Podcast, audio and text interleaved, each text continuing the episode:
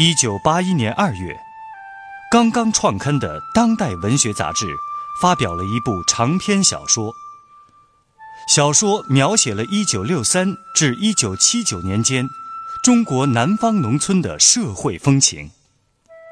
作者古华把自己熟悉的南方乡村里的人和事囊括浓缩进一部小说里，与政治风云与风俗民情图画。借人物命运演乡镇生活变迁，通过一幅幅生动的乡村生活图景，展示了大时代的深刻变化。请听长篇小说《芙蓉镇》，作者古华，由人民文学出版社出版，演播聂梅。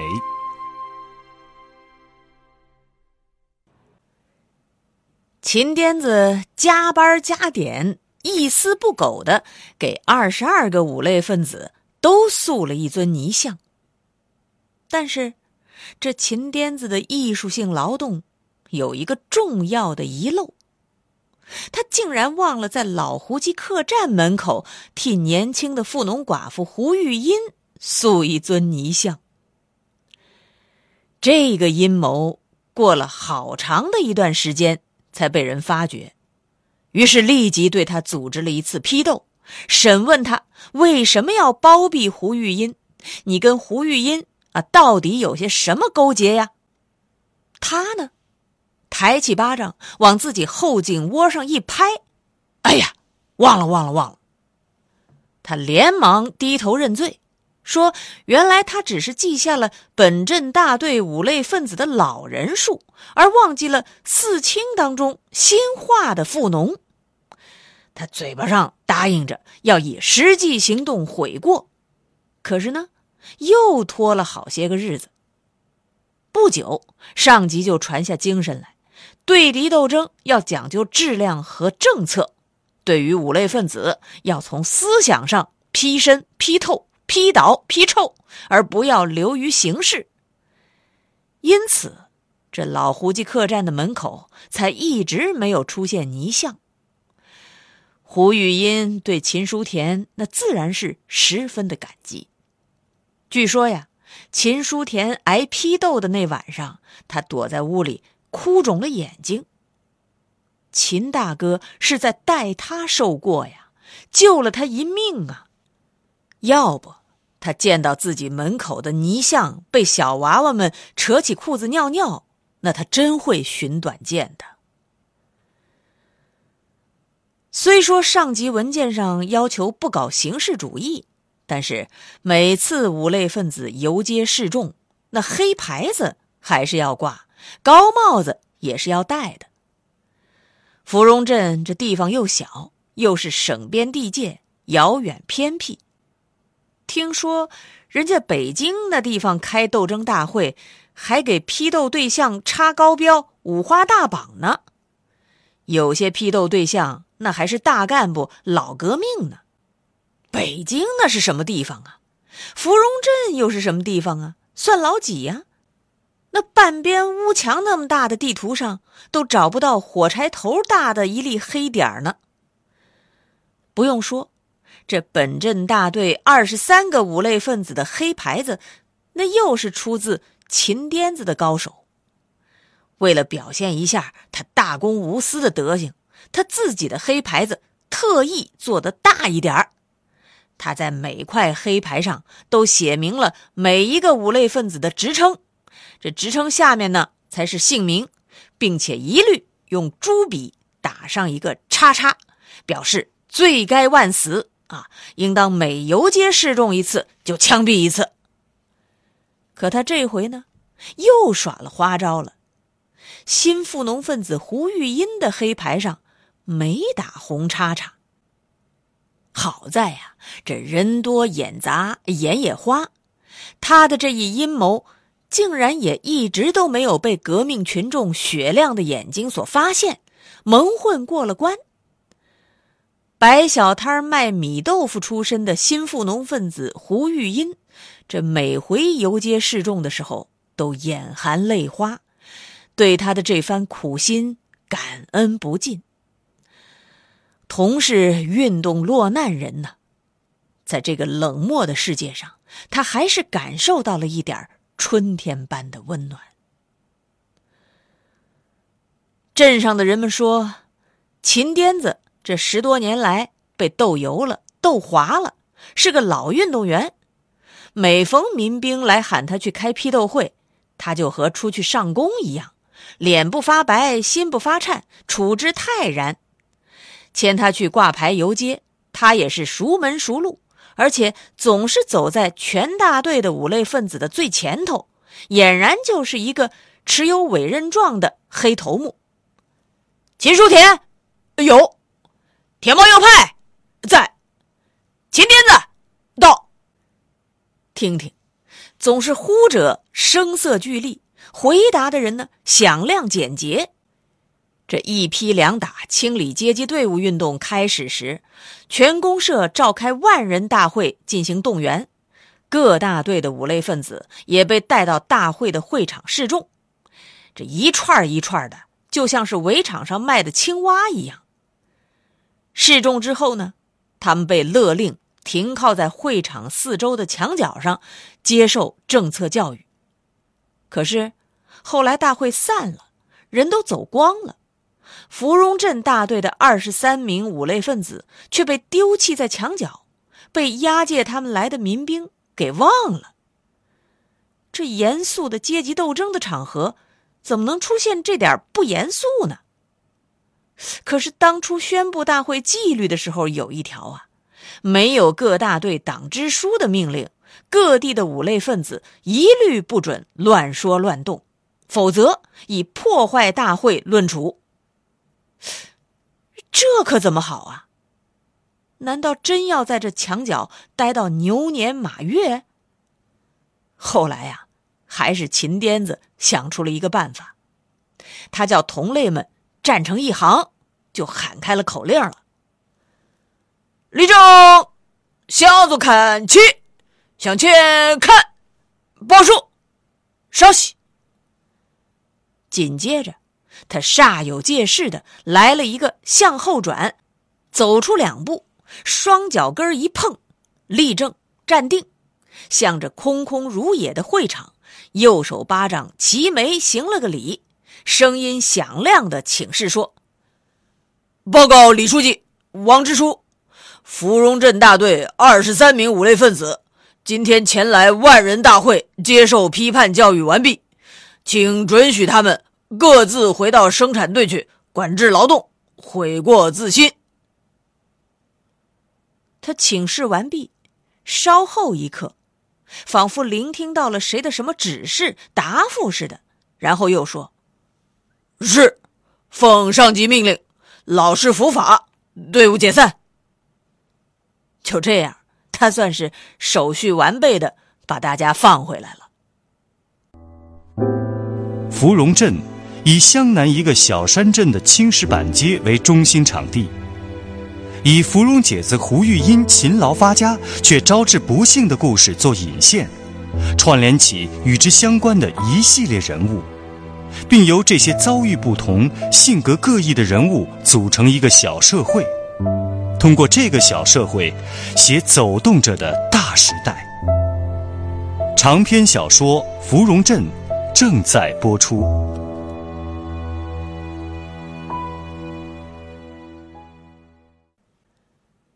大清早，雾气蒙蒙。芙蓉镇的青石板街上，狗不叫，鸡不啼，人和六畜都还在睡呢。秦书田就拖着竹枝扫帚去喊胡玉音。他们俩彼此都是每天早上见到的第一个人，他们总要站在老胡记客栈的门口，互相望一眼，笑一笑。大哥，你起得真早，回回都是你来喊门。哎，玉音，你比我小着十来岁，哪有不贪睡的？是吗？看样子你是晚上睡不大好了。我，嗨，从前搞脑力劳动，就犯有失眠的毛病。那晚上睡不着，你怎么过呀？那睡不着，我就哼唱喜歌堂里的歌。提起喜歌堂，他们就都住了口。这喜歌堂，这给他们带来苦难不幸的发灾歌。渐渐的，他们每天早晨的相聚，成了可怜的生活里不可缺少的一刻。偶尔某天早晨，谁要是没有来扫街，另一个心里就会慌得厉害，像缺了一大块儿。他就会默默的一个人把整条街扫完，然后再去打听探望，直到第二天早晨又碰到一起，互相看一眼，笑一笑，才心安理得。这一天早晨，有雾。他们俩从街心扫起，背靠背的各自朝着街口扫去。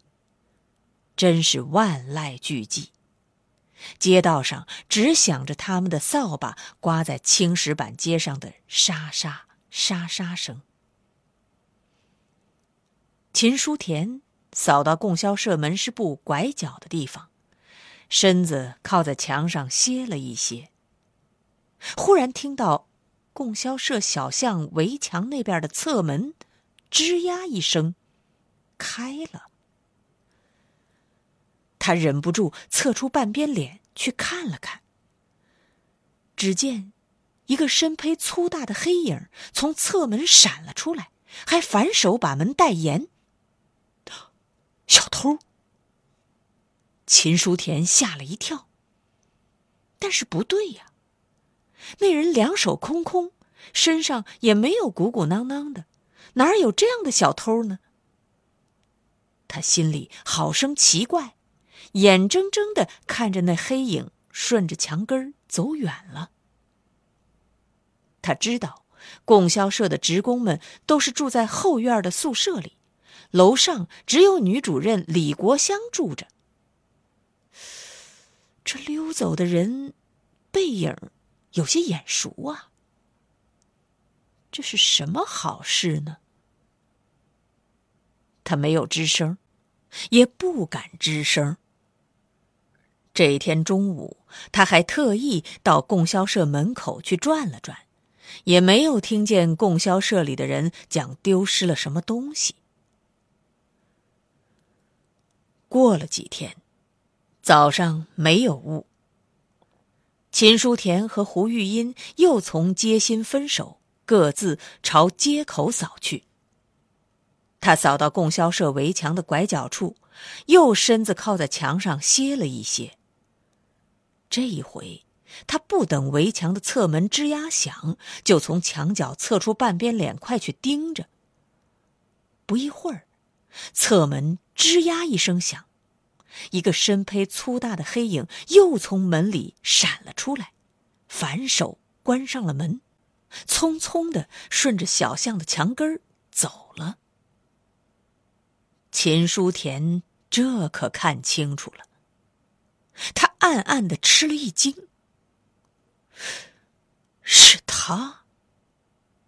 天哪，天天钻进这围墙里去做什么？事关重大，秦书田不敢声张。但是他毕竟是人还在心不死，就拖着扫帚跑到另一头去，把胡玉音。叫到了一个僻静的角落，对着年轻寡妇的耳朵透出了这个绝密。说完之后，又有些怕，一再的叮嘱：“千万千万，不能告诉第三个人，这好事儿，街坊邻居都管不了，我们只能当睁眼瞎。何况，我们又是这种身份。”胡玉音。瞪大了眼睛，惊讶的问：“是他？是他？那那一个呢？是他？他他，鬼晓得你指的是哪一个他？”胡玉音好像很开心似的，脸都有点微微的泛红。你呀，对着人家的耳朵讲话，满口的胡子也不刮一刮，戳得人家的脸巴子生疼。啊，哦，对不起，对不起，我这胡子，行，我以后一定刮干净，天天都刮。两个人脸对着脸，眼睛对着眼睛，第一次挨得这么近。又是一天清早，秦书田想了一个鬼主意。他和胡玉音在街心会齐了，就把这鬼主意说了。胡玉音只笑了笑，说了声“随便你”。他们头一回范例为禁，没有先扫街，而是用铲子从生产队的牛栏门口刮来了一堆稀家伙。放在供销社小巷围墙侧门的门口，开门第一脚就会踩着的地方。然后，两个人躲到门市部拐弯的墙角，露出半边脸子去盯守着。真讨厌，这个早晨又有雾。他们的身子不自觉的依偎在了一起，都没有留意。等了好一会儿，他们听到了门市部楼上有脚步声，下楼来了。秦书田个子高，就半蹲下身子。胡玉音把腮帮子靠在了他的肩膀上，两个人朝同一个方向看着。他们都很兴奋，也很紧张，仿佛都感觉到了彼此心房跳动的声音。胡玉音的半边身子都探出了墙角，秦书田站起身，伸出手臂把他拉了回来，然后就再也没有松开，还越搂越紧。真坏！胡玉音狠狠的拍了两下，这才拍开。小巷的侧门吱呀一声开了，那条黑影闪将出来。肯定是头一脚就踩在那稀家伙上面了，咕咚一声，就像倒木头似的跌翻在青石板上。那个人肯定是脑壳被重重的撞了一下，倒在石板上，哼着哎呦，好一会儿都没见爬起来。胡玉音竟像个小女孩似的，拍着双手，咯咯的轻轻笑起来，活该。活该，天杀的活该！秦书田连忙捂住他的嘴巴，捉住他的手，瞪了他一眼。秦书田的手热乎乎的，不觉有一股暖流传到了胡玉音的身上、心上。两个扫街人继续躲在墙角观看，只见那个人哼哼哀哀的爬了几下。都没有爬起来，看来确实是跌着什么地方了。秦书田起初吓了一跳，跟着心里一动，他觉得这倒是个立功赎罪的机会。他又附在胡玉音的耳朵上，如此这般的说了说。不过这一回，他的腮帮子已经刮得光光溜溜的了。再也没有用胡子戳的人家的脸巴子生疼了。胡玉音听了他的话，就推开他的双手，转身到街口扫街去了。秦书田轻手轻脚的走回到街心，然后一步一步的扫回来。忽然。他像是发现了什么似的，拖着扫把大步朝供销社围墙跑过来，一叠连声的问：“哎呦，是哪个？是哪个跌在那儿了？”他来到巷子的围墙下，故作吃惊的轻声叫道：“哎呀，王支书啊，怎么走路不小心跌倒在这儿了？来来来，快起来，快起来！”王秋社做了一屁股的稀家伙，浑身臭不可闻。他恨恨的骂人，可是又不敢高声。你们，你们两个无类分子，你们扫的好街，这门口的牛粪都把人滑倒了。哎呦，哎呦，哎呦呦呦！我我请罪，我请罪。来来来，王支书，我扶您老人家起来。秦书田用手去拖了拖王秋社那卡在阴沟里的一只脚。哎呦喂，哎呦，疼死我了！我这只脚扭歪了，哎呦，崴着筋了。王秋社痛得满头冷汗。秦书田连忙放开他的脚，他也不怕脏和臭，双手托住王秋社的屁股，把他扶坐在门槛上。他关切的问：“哎呦，这怎么弄啊？呃，王支书，是回家去呢，还是送您老人家去卫生院呢？家去，回家去。